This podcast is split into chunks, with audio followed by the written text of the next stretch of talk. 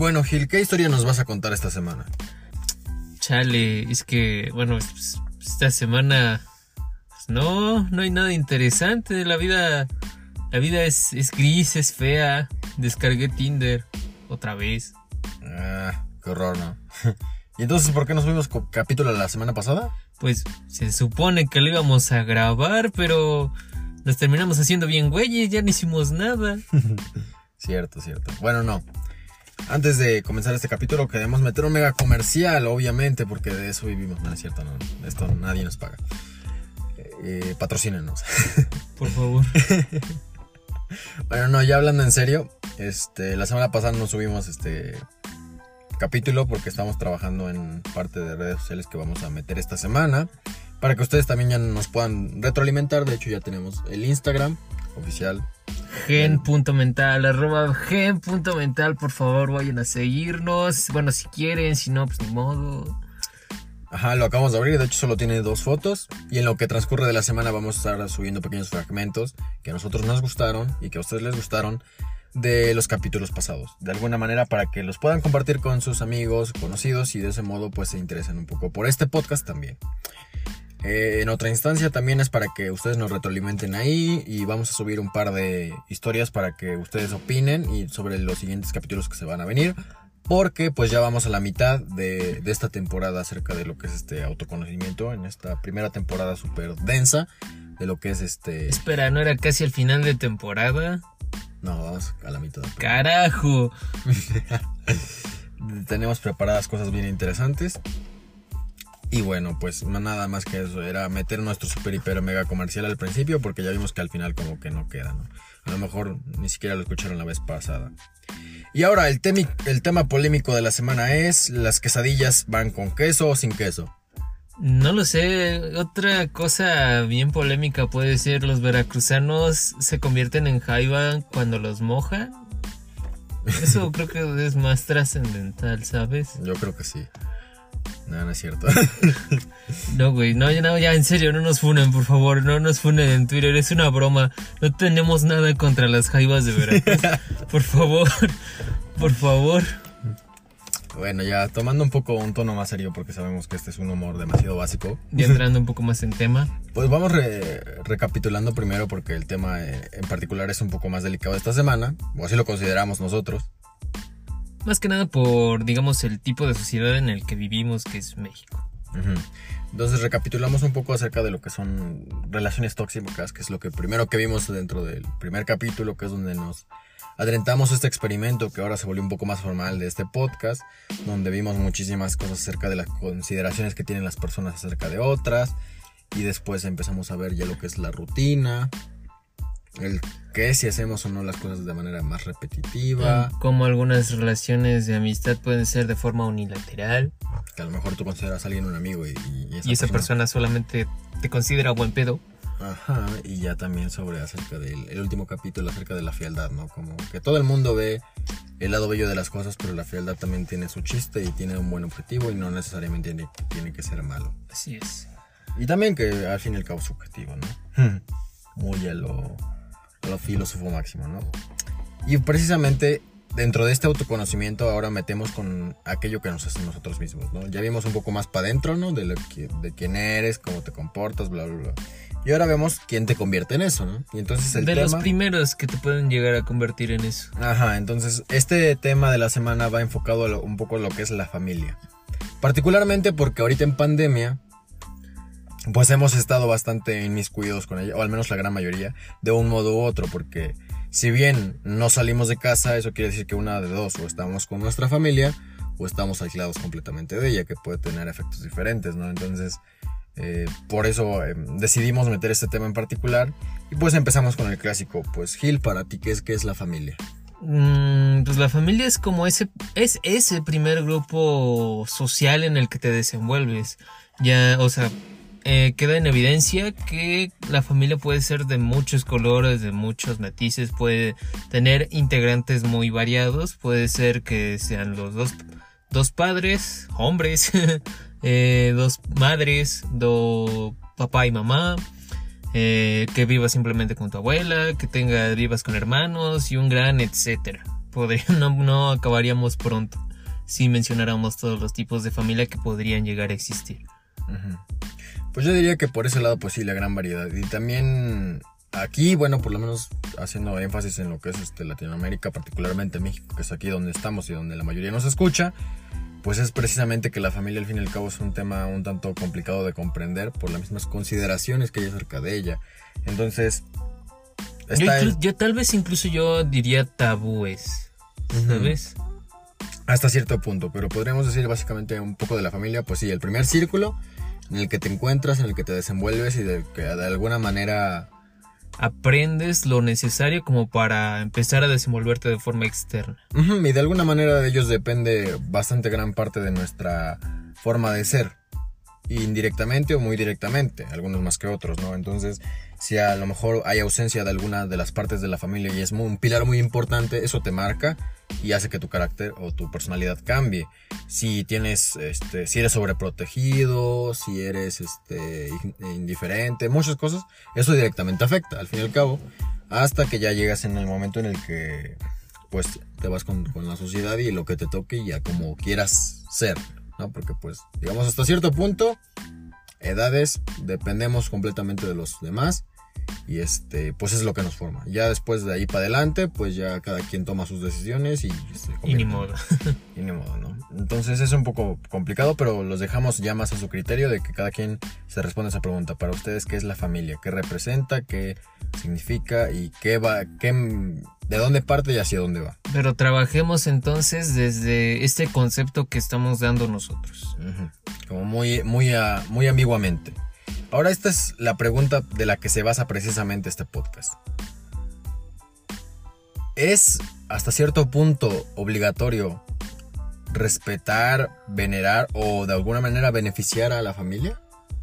Y esto va a ser un poco polémico. Ahí es donde está el detalle, ¿no? Sí, sí, sí. Bueno, em, a mi parecer, muy mi parecer, eh, yo he visto mm, maestros, he visto mi madre, que pues es ese típico dicho, ¿no? Pero es que es familia. Pero estamos de acuerdo que, por ejemplo, si es que no lo has visto o no lo conoces desde nunca, es completamente un extraño para ti. Puede tener lazos de sangre contigo, pero al final del día eso no significa nada si simplemente queda ahí. Sí, de hecho, precisamente este tema tan polémico parte del hecho del autoconocimiento de lo que mencionamos anteriormente, de que realmente eh, al momento de tú estar interactuando contigo mismo, de saber quién eres y de a dónde te vas a convertir o lo que vas a llegar a ser, entonces te das cuenta de que hay lazos que por más que te unan a determinadas personas, no están construidos en lo absoluto, entonces de realmente no hay nada que puedas salvar o que puedas trabajar. Tal es el caso. Ajá.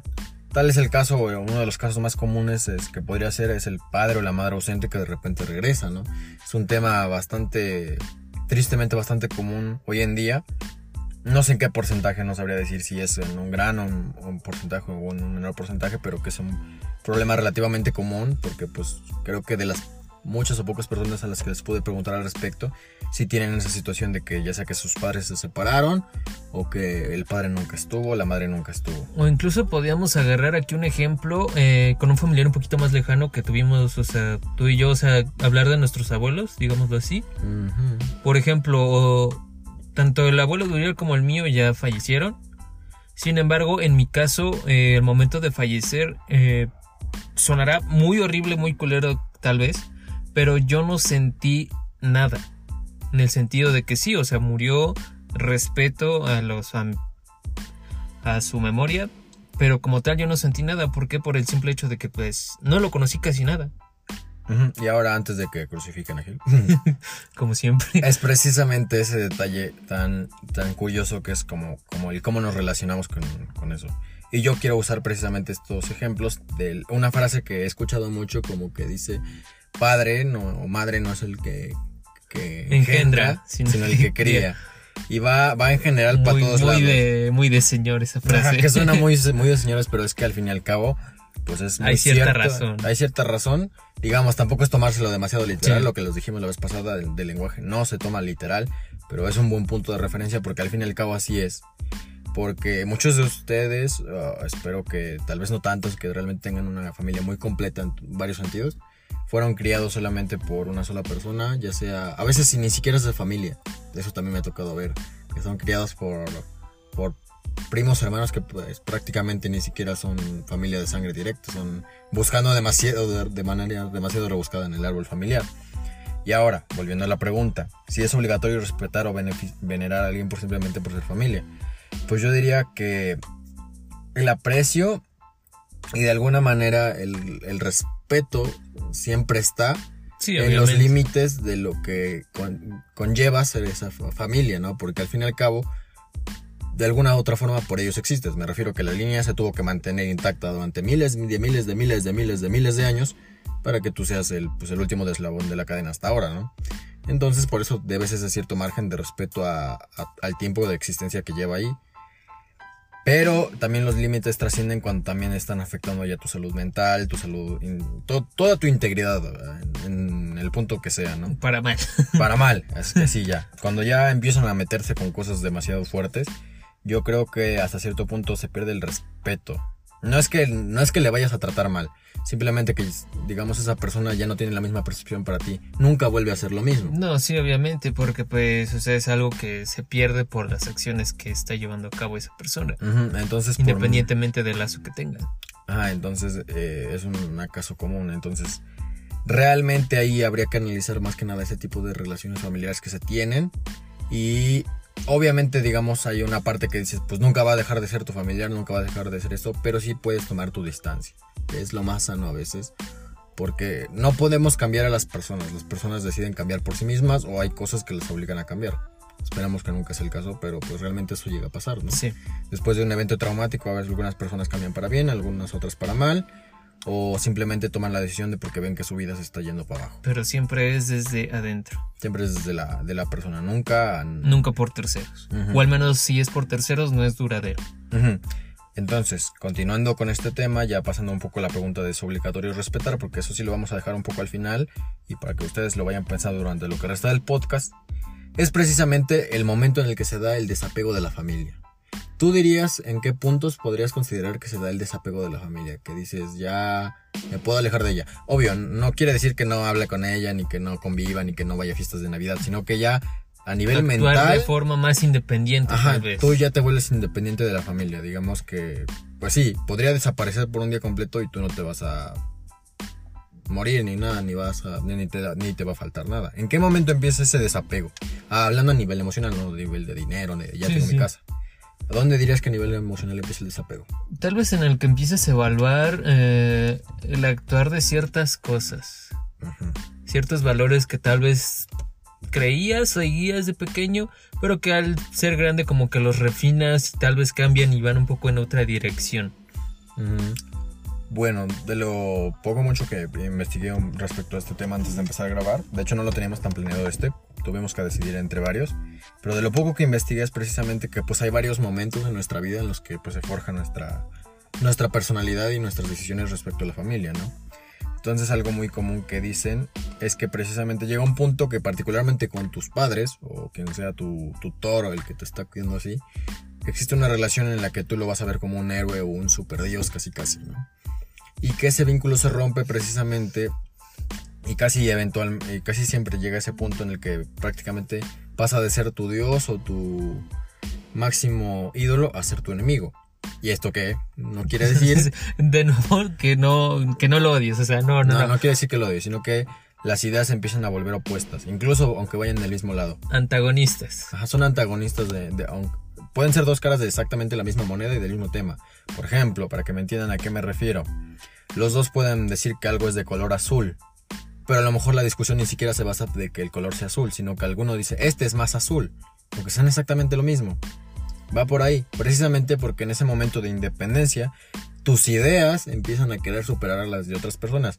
Y es normal, porque quieres tener autonomía y quieres tomar tus propias decisiones y a veces incluso quieres ser un poco autoritario. Es un proceso, más que nada. No es que deba ser autoritario todo el tiempo. De hecho, eh, ahorita que mencionabas sobre aspectos que pueden ir formando tu personalidad, eh, tal vez haya algo que podamos tocar en el siguiente podcast. De eh, precisamente cómo ese nivel de relación, de amor, de tales cosas puede ser que tu personalidad desemboque en cuatro pues, grandes generalidades, por así decirlo. Eh, de hecho lo vi en un video, pero como te digo, eso podemos tocarlo más adelante como las consecuencias. De hecho, de lo que podríamos mencionar precisamente esto, de que ya vamos por esta rama, podría ser lo que es la vulnerabilidad y la empatía. ¿Por qué? Porque de alguna u otra forma nuestra, en la carga emocional que nos den nuestras familias respectivas, sea cual sea, define la capacidad que tenemos de empatizar muchas veces con otras personas. Un ejemplo muy común que puedo ver hoy en día es, ah, no sé, a los mexicanos y a los latinos se nos considera personas muy cálidas. Dentro de lo general se nos considera personas muy cálidas. Y dentro de los mismos mexicanos tenemos más consideraciones de que no, esa persona es súper sangrona, súper alejada y realmente no, ¿no? Y ya cuando llega otra persona a otro país dices, no, pues es que me trató súper bien y no sé por qué le dicen Es esto. ¿no?". como esas diferencias culturales. Entonces, pero ajá, que dentro de ¿a esas dónde diferencias, va? a ese punto va precisamente a que la calidez que nosotros expresamos, pues tiene ciertas variaciones en función de la forma en la que fuimos criados, ¿no? Entonces, dependiendo de qué tan vulnerables nos podamos mostrar como seres humanos, podemos generar más empatía con otras emociones. ¿A qué me refiero? O un ejemplo muy sencillo. Tú cuando, muchos cuando son niños eh, latinos tienden, por ejemplo, que cuando van a la casa de la abuelita o del abuelito, la persona mayor, sea cual sea, tío, abuelo, lo que sea, ¿qué es lo primero que te dicen los papás, tutores, lo que sea? Saludan. Salúdalo, exactamente. No importa que te caiga de la patada. Ni lo salúdalo. conoces. Ajá. Y eh, salúdalo, ¿no? Ese, es- ese primo tercero que ni, ni sabes ni qué onda, pero ahí lo vas a saludar. Ajá. Y tú ahí estás todo incómodo saludando, ¿no? Entonces empieza por ese lado, te empiezan como que te meten esa idea. Y así en varios casos, ¿no? En varias cosillas, ¿no? Como llegas a un lugar, saluda, ese tipo de cosas, ¿no?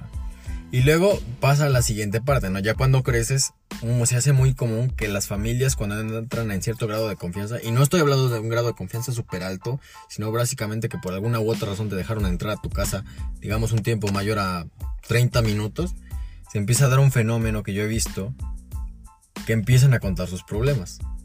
Bueno, eso pasa en todos lados. Pasa en todos lados, pero digamos que en este caso, en ap- aplicado a la familia es bien curioso porque entonces, digamos, no sé, el jefe o jefa de familia de la casa empieza, no, es que empezamos a tener problemas eh, económicos hace un mes por esto y por esto, y tal, fa- tal familiar se enfermó, y empezamos a, a tener una dinámica muy curiosa en la que eh, no- los problemas se vuelven un centro de conversación y por alguna u otra extraña razón se vuelven un tema de amistad.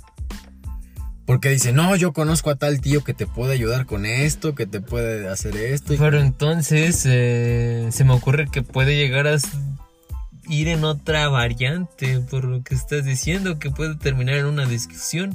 Piénsalo, empiezan a decir sus problemas. Entonces al decir sus problemas es probable que empiecen a decir las causas de esos problemas. Y tal vez las causas de esos problemas, aunque suene muy culero, sea alguien que está ahí alrededor.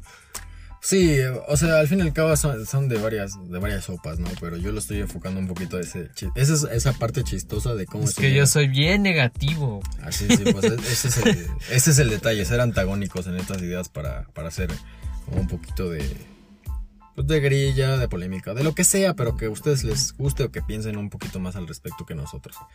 Esa es la idea. Y entonces, ¿no? Ya volviendo a la ejemplificación, ¿no? Entonces llegan, ¿no? Como de que, ah, se me ponchó una llanta. No te preocupes, ven a nuestra casa, nosotros te atendemos en lo que reparan. Van a la casa, en lo que están reparando su llanta, le ofrecen algún agua, lo que sea. También eso es muy que casi siempre tienen que ofrecer algo.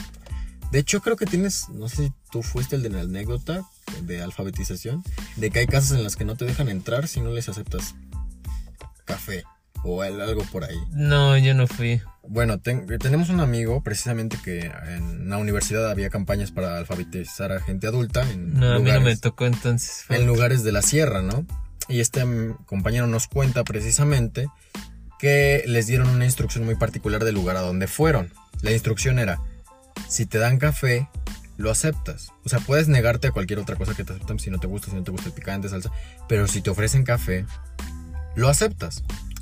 Y obviamente como son alumnos que iban por primera vez, pues se les hizo un poco raro y algunos lo ignoraron las primeras veces, bueno, de lo que nos contaron, ¿no?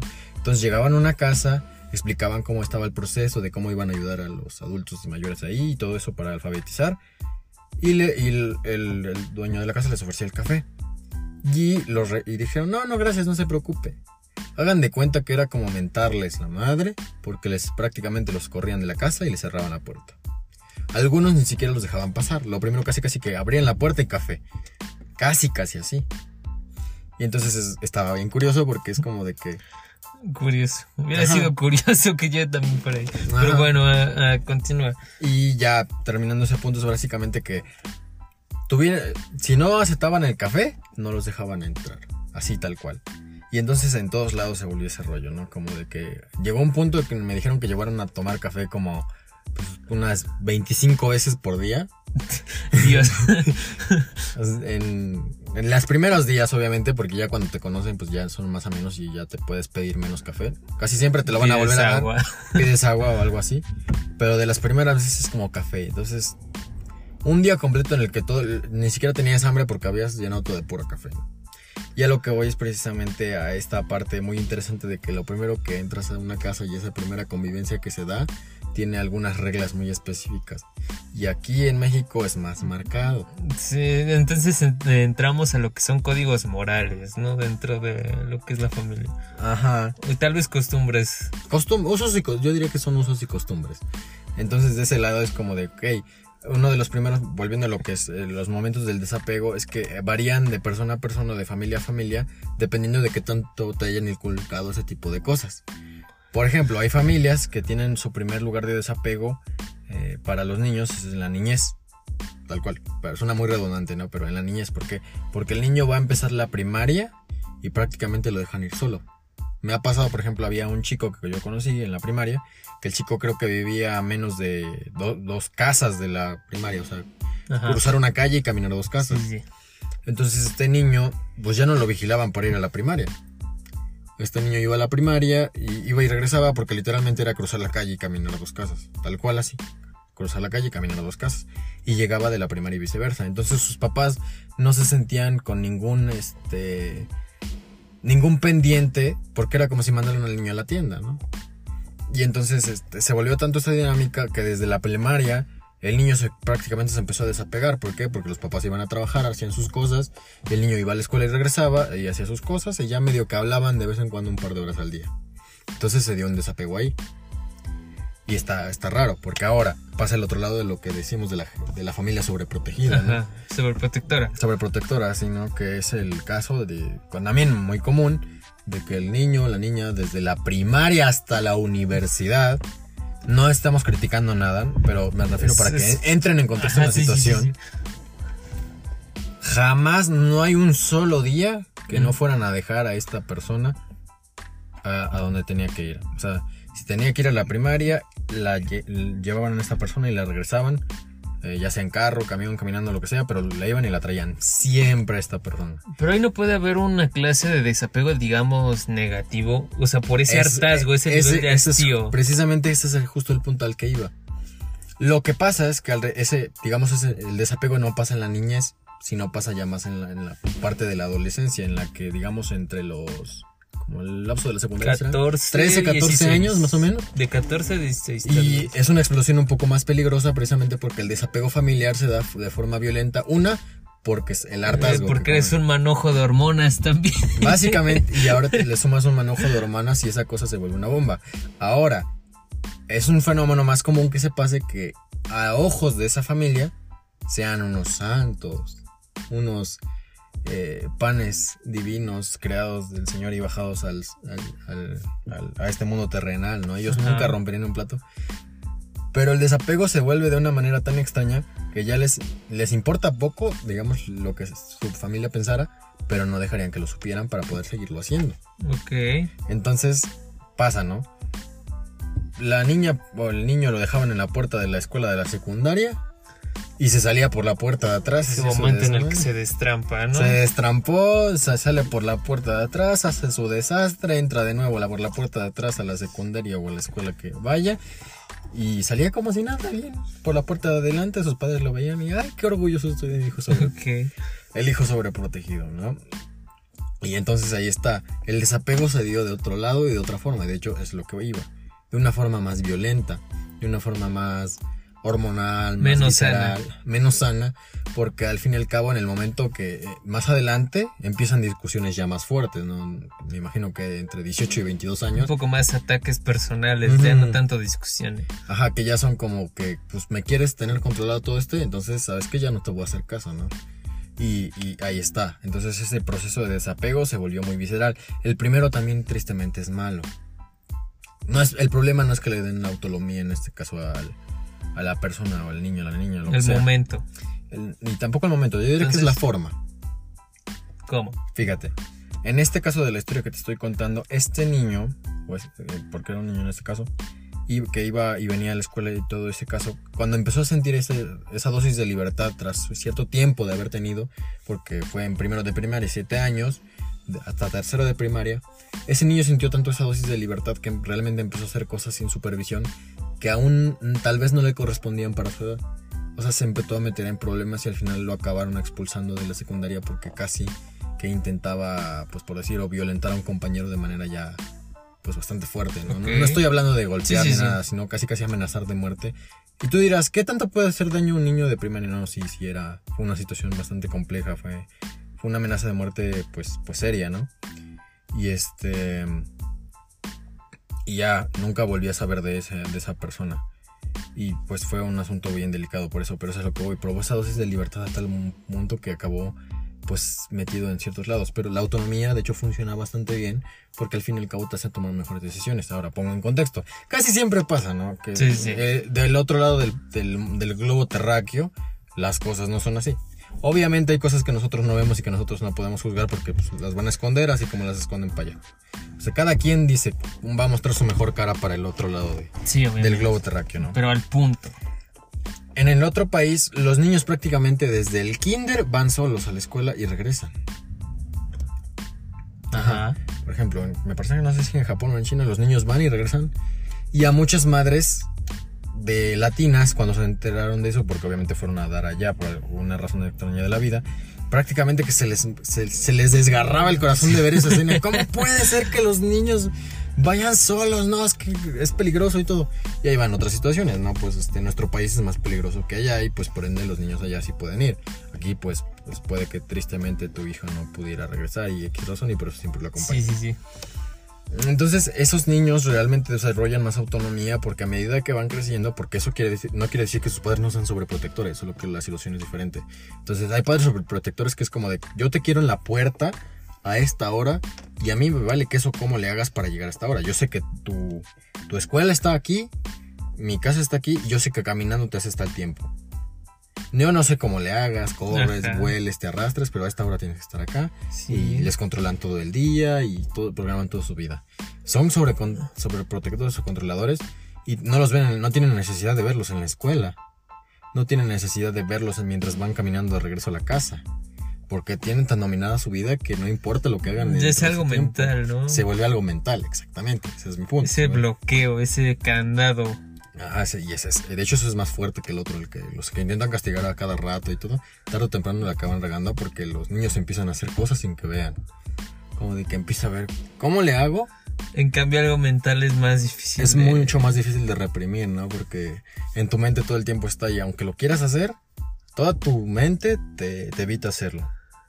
Ahora, ya precisamente, ya vamos a salirnos un poco del tema de la familia para encontrar los resultados de que tienen estas interacciones familiares en el mundo exterior, que es de lo que un poco de lo que querías comentar, Sí, ¿no? sí. Decíamos vulnerabilidad, empatía. ¿Qué tanto yo puedo mostrarme vulnerable hacia otras personas y que ellos sientan empatía de mí? Porque pasa que en hombres y mujeres muchas veces no dicen sus problemas por temor a que los usen en su contra. Y fíjate que esto no pasa tanto en los adultos mayores, como el ejemplo que les puse de que ya prácticamente Sí, te sí. cuentan sus desgracias de vida en los primeros 30 minutos. Ya, ya. ¿Ah, crees que es- vale, ya. Y es como de, "Ah, es quien más se entere, entre más se entere Sí, mejor, ya, ¿no? no hay bro- Ajá. ¿Qué- ¿Por qué crees que se dé este fenómeno que entre los jóvenes es- no quieran ser tan vulnerables y mostrarse vulnerables y que los adultos precisamente ya les valga un poco de queso en ese sentido? Pues una. Puede ser varias, pero creo que una de las tantas es la experiencia y la edad. Por ejemplo, un hombre adulto, pues ya, ya vivió, ya hizo, deshizo, fue y vino tantas veces como te lo puedes imaginar y tal vez más. Entonces ya no le importa tanto el que dirán. Ya no le importa demasiado. Obviamente hay excepciones. Eh, en cambio, pues un joven es mucho más social, o sea, le importa, es más probable que le importe mucho más lo que pueda decir su círculo cercano o personas que no tienen nada que ver. Entonces quiere evitar eh, verse de esa forma débil, por decirlo de una forma. Ok. Pues bueno, ahí tal vez difiero un poco contigo porque de hecho yo creo que va por otro lado. Sí tiene que ¿Cuál? ver lo que dices, pero... ¿Cuál pero- lado? Carajo, ¿por A eso voy, cuál lado? voy. A las familias que muchas veces no les importa precisamente decir que tienen esos problemas, pero tampoco quiere que la gente que no, a la que no conocieron o que no tuvieron, aunque sea ese mínimo de interacción de 30 minutos, lo sepa. Ah, pues tú lo dijiste muy general, güey. Es que mira, es que dijiste, vamos a salir de la familia, pues por eso. No, pero ah, por eso digo, mira, un ejemplo bien sencillo es como, pues hay un señor, no sé, que tiene su carro bien bonito y todo, y, y va y todo, pero a lo mejor no le alcanza para pagar todas las refacciones de una sola vez y las paga pues, cada mes. A lo mejor alguien que recogió en la calle porque se lo agarró la lluvia, va y va manejando y se lo cuenta. Pero no quisiera ver que a lo mejor alguien de su círculo social lo vea haciendo eso, ¿no? Que a lo mejor sale de su trabajo y que se le dañó cualquier cosa que se les ocurra al carro. Y lo está arreglando justo en el estacionamiento de la empresa o lugar donde trabaja. Lo va a tratar de hacer lo más rápido posible para que no lo vean mientras este Ok. mientras lo hace, ¿no? Como que, ay, no quiero que me vean, no sé qué vayan a decir de mí en una persona grande. En el caso de los jóvenes pasa un poco al revés.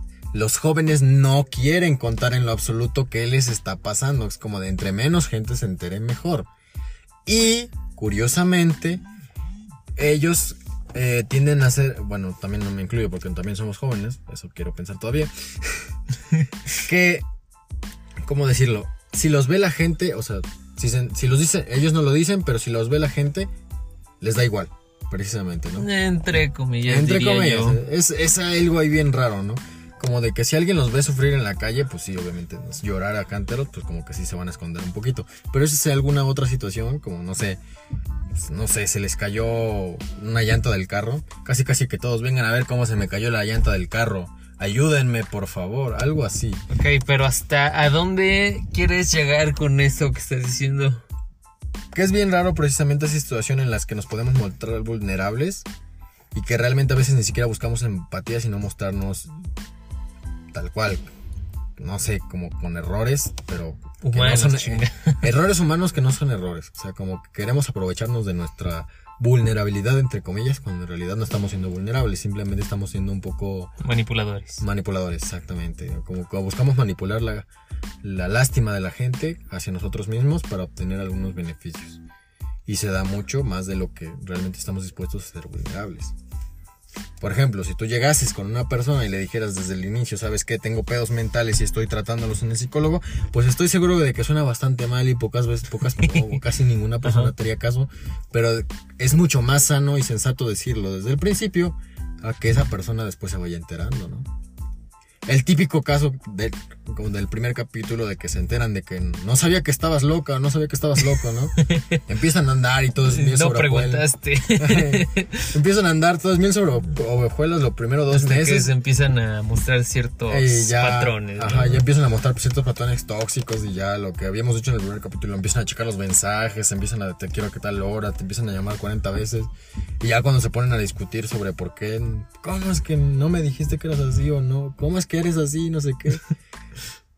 Están de acuerdo que ser claros desde el inicio ayuda a evitar muchos de esos problemas porque una cosa es decir o sentir, ¿sabes qué? Tengo un problema, me vale y no lo quiero tratar y así voy a seguir. Y otra muy diferente, ¿sabes qué? Tengo esto, esto y esto y estoy dispuesta a trabajar en ello y estoy trabajando en ello y por eso estoy dispuesta a conocerte como otra persona. Ok. No solo hablando de Ok. relaciones sentimentales, no estamos hablando en general. Sí, sí, sí. Y pues por eso más que nada va, en lo caso que es qué tan vulnerable me muestro, realmente vulnerable, no vulnerabilidad manipuladora, y qué tanta empatía puedo generar al respecto de otras personas. Ok. Entonces, eh, una cosa es mostrarte vulnerable, digamos, humano. Y otra cosa es cómo empezar a usarlo, pero de manera manip- para manipular. Ajá, exactamente. Y diría que incluso es más de manera inconsciente, ¿no? Creo que. Bueno, sí, habrá quien lo haga de manera consciente, bueno. pero ya es. Creo que eso ya los Bueno. identificas un poco más. Creo que hay una chica, ¿no? Que conocemos tú y yo. Quién sabe, quién sabe. Tal vez sí. Pero bueno, no, no, no, no nos metemos Sí, en esas sí. cosas. Pero en fin de cuentas es que ese, ese es el detalle, ¿no? ¿Qué tanto te puedes mostrar vulnerable y qué tanto es, eh, te puedes eh, aprovechar de las personas? Y a lo que iba precisamente que se me estaba yendo el punto, es que muchas veces sí te puedes dar cuenta quién es la persona que, que es vulnerable por conveniencia. ¿Cómo? O- voy a eso. Te puedes dar cuenta, pero muchas veces tu cerebro lo omite. Mm, ok. Por ejemplo, de los casos que he visto, uno muy, tal vez más obvio que otros, pero muy sencillo de ver. Hay gente que en los que le ha pasado mal por cuestiones de la vida y que se empieza a poner a pedir en los semáforos. Y después, eh, pues digamos que medio logran salir adelante y empiezan a tener sus propias cosas y tienen hijos. Pero en vez de sacar, digamos, su- sus hijos adelante por el tipo de sistema al que pertenecemos, no estoy diciendo que, ah, es que el capitalismo es el sistema predominante, bla, eso no me interesa ahorita. Que por razones de la vida, en lugar de hacer progresar dentro de ese sistema a sus hijos, prefieren que hagan lo mismo y que empiecen a pedir dinero. Ok. Entonces es una situación bien rara, ¿no? Porque en teoría hiciste eso durante un tiempo para poder sacar a tu familia adelante, pero luego quieres depender de tu familia para seguir coexistiendo de la misma forma que llevas. Entonces los niños empiezan a pedir dinero y ya no van a la escuela, ya no aprenden cosas, ya no desarrollan sus sueños en general, no solo hablando de la escuela en general, ya no desarrollan sus sueños. Se empiezan a, a meter en ese círculo vicioso y solo venden, solamente se ponen a vender y sus papás le cobran. Y sus papás si no cubren cierta cuota no les dan de comer. Ok. Entonces te digo que es eh, de alguna manera un poco complicado y a la vez fácil darse cuenta de ese tipo de personas. ¿Por qué? Porque me ha pasado que hay gente que cuando te llega a querer limpiar el vidrio y todo, tiene una actitud bastante buena, bastante, eh, ¿cómo decirlo?, empática, que la puedes sentir, precisamente eso es lo que voy de que sí, sí- sí se muestran vulnerables, si sientes que esa persona le hace falta. Ok. Y hay personas que incluso te llegas a topar más de una vez. Ese es el primer indicio que la ves ya casi casi diario en ese mismo lugar. Y otra muy distinto que te empiezan a, trata- a tratar como si les debieras algo. Ok. Entonces te empiezan a Sí, tratar mal. Entonces, en teoría es un trabajo que no debería de existir, que entiendo por qué puede existir, que hay muchas situaciones que no controlamos y que están fuera de nuestro alcance a nivel socioeconómico y que entiendo que pues llegó a existir, pero en cierto modo ese trabajo no debería de existir porque nadie tiene la obligación como tal de darte si no quisiera. Tú lo haces porque buscas la forma, ¿no? De subsistir. Ok. Ese sí puede sonar un poco polémico. Ajá, es que es una Sí. situación bien complicada, entonces no me quiero tanto meter por ese lado en lo que implica ese trabajo. Pero lo que voy es la actitud de algunas personas. Me tocó ver y me tocó también escuchar historias parecidas de personas que eran, no sé, contadores públicos importantes de algunas empresas un poco ya medianas, no diría grandes porque eso es diferente, que fueron despedidos y que justo en ese preciso momento sus, sus hijos o hijas estaban en la universidad, su esposa estaba en algún tratamiento médico o alguna cosa así que me tocó escuchar. Y esos señores se pusieron precisamente a hacer ese tipo de trabajos para sacar dinero y cumplir con lo que ya habían dicho. Pero también está el otro lado de la moneda, que hay personas que todo el tiempo que pudieron es- escapar de tomar decisiones un poquito más, eh, ¿cómo decirlo?, racionales, que les permitieran crecer más como personas, se estancaron en ese lado. De depender básicamente del resto de las personas. Que en teoría no está mal, pero no es la forma. Ok. Ujú, Está, sí, Está, está raro. está raro, está bastante complicado. Pero bueno, ya dejando un poquito eso de lado y calmándonos un poco, vamos un poquito más a lo que es. ¿Tú dirías que eres víctima de las tendencias? Pero, ¿esto qué tiene que ver, Uriel? Tú respóndelo, tú respóndelo. Eh. ¿Eres víctima de las tendencias? Tal vez a nivel consciente, no. A nivel inconsciente, puede ser. Mm, ok, ok. Puede ser. Ahora, ¿tú dirías tal vez que has sido cambiado por tus padres? O sea, digamos que ya empezaste a definir tus- tu personalidad, pero que tus papás te cambiaron un pedazo de tu personalidad porque ellos influyeron, Un poco. ¿sí? Sí. Bueno, estas dos preguntas van de la mano. No voy a entrar en detalles, pero sí. Estas dos preguntas van de la mano precisamente porque él Gi- Gil precisamente quería meter este tema para otro podcast, pero lo vamos a empezar a tratar un poco aquí para dejarles dudas. Carajo. Crisis existenciales, por- claro que sí.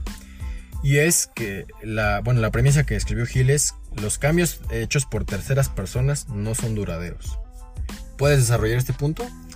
Pues es como mencionábamos en una parte de los cambios, o sea, que- bueno, tú mencionabas que las personas, o sea, simplemente cambian cuando por un trauma, cuando tocan fondo, o- Cuando Eh, así lo deciden y empiezan a trabajar en ello. pero siempre y cuando sea desde dentro. Entonces, este tipo de cambios obviamente es porque las personas quieren, porque las personas lo necesitan y porque lo van a hacer. En cambio, si llega un tercero, si llega alguien, a, digamos entre infinitas comillas, ayudarte con ciertas conductas, con ciertos mm, ciertos comportamientos que no son del todo sanos, y sí te hace, digamos, cambiar, pero lo estás haciendo por él, no por ti. Entonces, en el momento en el que esa persona se vaya, porque sí, las relaciones sociales son, son un tanto, este, son finitas, se acaban al fin del día.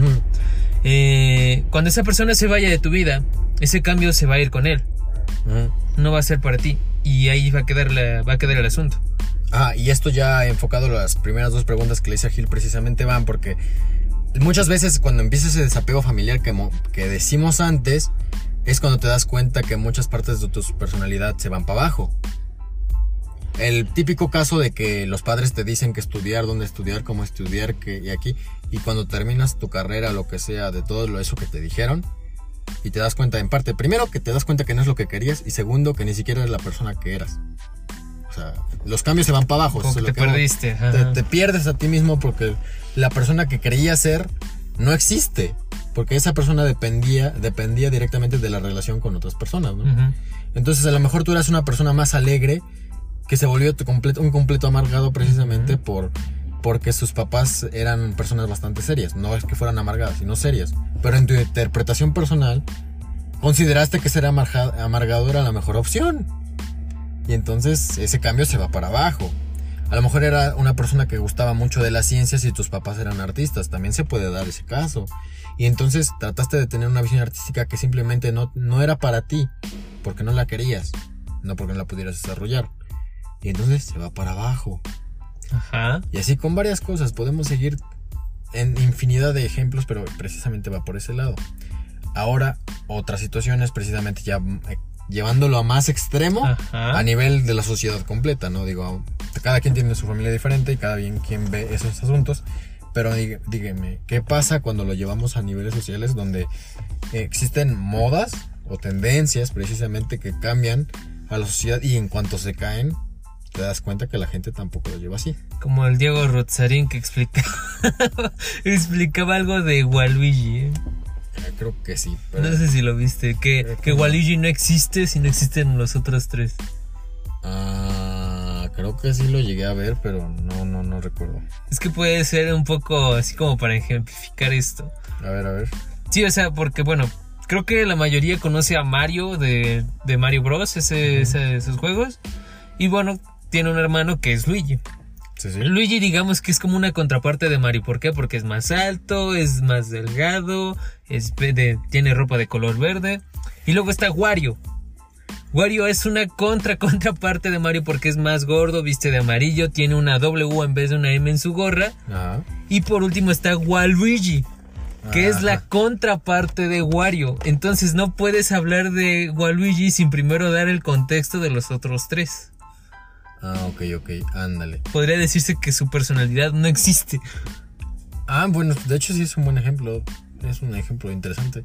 No lo había pensado, voy a ver. eh, Fíjate que no soy fan de escuchar a muchos pensadores de hoy en día. No porque no, yo sean tampoco, malos. nada más que ese No, sí, ejemplo sí. sí, calzó bastante bien. Precisamente eso te iba a decir, a lo mejor lo escucho precisamente porque hoy en día ese tipo de cosas te meten bastante polémica, ¿no? Pero bueno, estuvo bastante interesante y bastante atinado.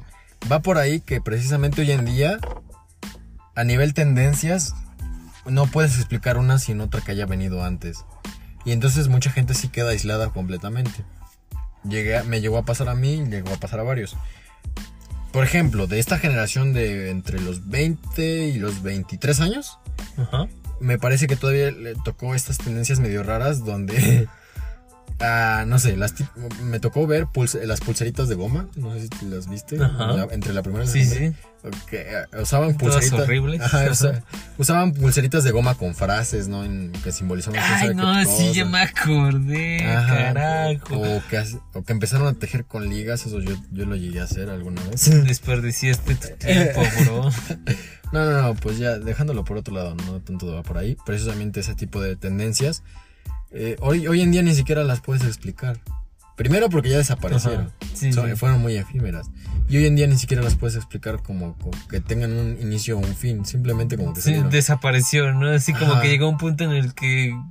Ah, caray, ¿y dónde estaba? ¿Y, y eso cuándo fue, no? Igual con memes, igual con otras cosas, eh, el famoso mostacho, ese era bastante... Ay, no, es eh, horrible, horrible esos años. Bueno. Maldito 2013.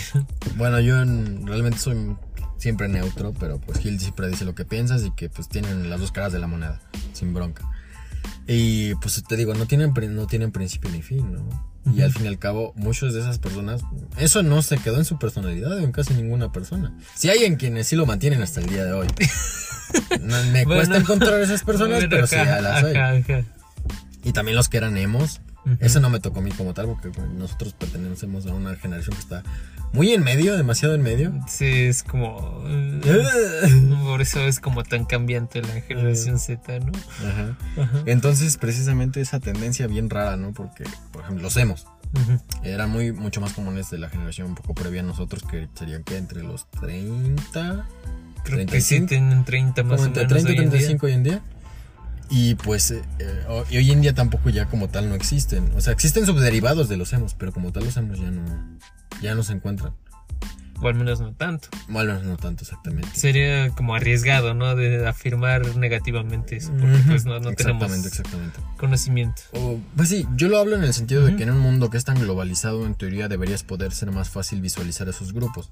Pero entre más globalizado se vuelve, es menos es probable. más difuso. es más difuso que los encuentres y te Y digo que haya, que haya variantes. más. Haya variantes. Ahorita están los las los e-boys y girls, las que se visten Ajá. Que se visten así con ropa un poco Sí, negra y todo, pero, sí, el, pero el maquillaje te expresa Sí. otra cosa completamente diferente. Y así corrientes bien- Si la descripción es incorrecta, discúlpenos, no, no es como que nos metamos demasiado en, en los temas, ajá, en ese rasgos. tipo de temas. Igual si algo les produce gracia, duda o lo que sea, nos lo pueden escribir ahora en, en ese Instagram y nosotros no vamos a responder absolutamente nada. Solo vamos a tratar de meterlo en el siguiente podcast. Y ya después, cuando seamos famosos, entonces ya hacemos convivencias, ¿no es cierto? Bien, bien soberbio. No, Continuando. Pero ya- no, eso es cierto, ya. Pero justo eso es a lo que voy, que se volvió la línea bien difusa y realmente, como dices, no puedes explicar unos en el anterior. Y no tienen ni principio ni fin y ya hoy en día ya desaparecieron de nuestra conducta. No se encuentran, ni siquiera ya diría que pues vestigios. Ok. Entonces es, es bien curioso precisamente porque también se cayó, es lo mismo que decían. Llegan al final de su línea y cuando te das cuenta que tú te identificabas como esa persona, esa persona no existe. Ok. Entonces eh, te pone a pensar en... Debo reconsiderar un poco mi vida, básicamente. Como, ¿qué estoy haciendo y qué voy a hacer? Ajá. No, digo, no, no va para nada en contra de lo que, es que ahorita se vistan así de maneras No, muy no, Es un ejemplo. muy Por sencillas. favor, un ejemplo. Pero sí que se analicen más o menos la historia de lo que hoy visten o, o cómo hoy se sienten. Es diferente de las otras veces que les, les decimos, no, pues analiza cómo eres, cómo te vistes. Ahora los invitamos a analizar otra cosa. ¿De dónde viene lo que son ahora? Ay, Viene de tu familia. Viene de relacionarte con, con personas ajenas. Viene de las circunstancias que has vivido. De hecho, pues casi siempre es así. Yo no conozco hasta la fecha una persona que las circunstancias que haya vivido no lo llevaran a quienes son. Tal vez tu personalidad era así, ya era algo psicológico, patológico. Sí, a lo mejor. Entonces, bueno, aquí entraría un poco. Bueno, pero esto es ya de lo que vamos, un adelanto de lo que vamos a platicar en el podcast, ¿no? De las consecuencias Ajá, de todo que te han llevado a tu personalidad. ajá, como de que. Ahorita estamos hablando precisamente del inicio, ¿no? De, Ujú. de dónde parte, que en este caso, pues es la familia. Ya hablamos un poquito de dónde la sociedad en la que vives, un poquito de las decisiones que tomas, que está. Ahí es donde se puso raro el Sí. asunto. Pero bueno. Porque Ya. podríamos meterlo del barco de Teseo. Ah, sí, sí. Sí, lo del barco de Teseo, ¿no? Ah, bueno, me pone el ejemplo grandes rasgos, todavía tenemos un poco de tiempo. Sí, lo de, o sea, eh, el barco Sí, sí. que fue reemplazado, que sus piezas pues se van deteriorando, se van eh, haciendo feas y se reemplazan hasta que el barco en su totalidad ya no tiene las todas las mismas piezas que tuvo en su Su Que tuvo en un Todas inicio. las piezas se cambiaron en su totalidad. y en cambio las piezas viejas se usaron para hacer otro barco, así nada más. Entonces, el barco, digamos nuevo, sigue siendo el mismo, O el otro barco es el barco que. verdadero, era, digamos barco verdadero. Entonces, esto no, no, no quiero que se me pongan demasiado los, filo- los que sean estudian filosofía, letras y digan, este, estos cuates no saben nada. No, no sabemos nada. No va por ahí ni siquiera nuestro ejemplo. Vamos a usarlo para otra cosa completamente diferente. No se preocupen. Tal vez no. o tal vez no. Precisamente va esa, a, los cambios personales cuando sí son permanentes y cuando son este de- derivados de una tendencia. Y en este caso pusimos tendencias así como muy generales de publicidad, de otras cosas, pero incluso las tendencias van un poco más en simplemente usos y costumbres familiares. Sí. Lo que habíamos dicho, muchos de nosotros como mexicanos estamos acostumbrados a llegar a un lugar, sea cual sea, y saludar. Y a la persona que no lo hace, a lo mejor es sangrona. Cuando Como por simple- ejemplo en una familia de, por decir un ejemplo de contadores, Ajá. en el que pues tú tienes que estudiar contaduría Contaduría, porque pues, tienes que es seguir, una familia de contadores. Ajá. ajá. O el- el- en los doctores. seguir esa tendencia. Tienes que seguir esa tendencia y cuando te das cuenta, pues no era para ti, ¿no? Entonces va por ese lado que analicen ese, ese aspecto de la vida. Y pues ya realmente, ¿cómo decirlo? Es que es bien complicado estos temas, no sé. Es que, Pero pues es- vamos a tener que hacerlo, Uriel. Ya estamos ya saliendo del tema de introspección para ir a otras cosas. Sí, ya, ya vamos hacia temas más afuera. Entonces, ahora, esta es la última como nota que hay acerca de lo que es la magnificación de los problemas. Eso lo dije nada más, no, eso lo anoté solo porque sí, Uriel. No, no, no, no lo notamos porque sí lo sabes. No, no es cierto. Bueno, yo me yo quería meter precisamente en esta última parte y ya porque también yo creo que esta es la como esta es la mitad de temporada. Probablemente en este punto algunos de ustedes que nos dieron muy buen feedback nos han dicho y nos han dicho cosas un poco hasta fuertes precisamente de cosas que han pasado, que han sentido y que han vivido. Que nos han dicho yo ni siquiera había puesto atención en esta parte de mi vida. Y yo les invito precisamente a hacer este ejercicio acerca de los capítulos que hemos tratado, de que magnifiquen sus problemas, así tal cual. ¿A qué voy?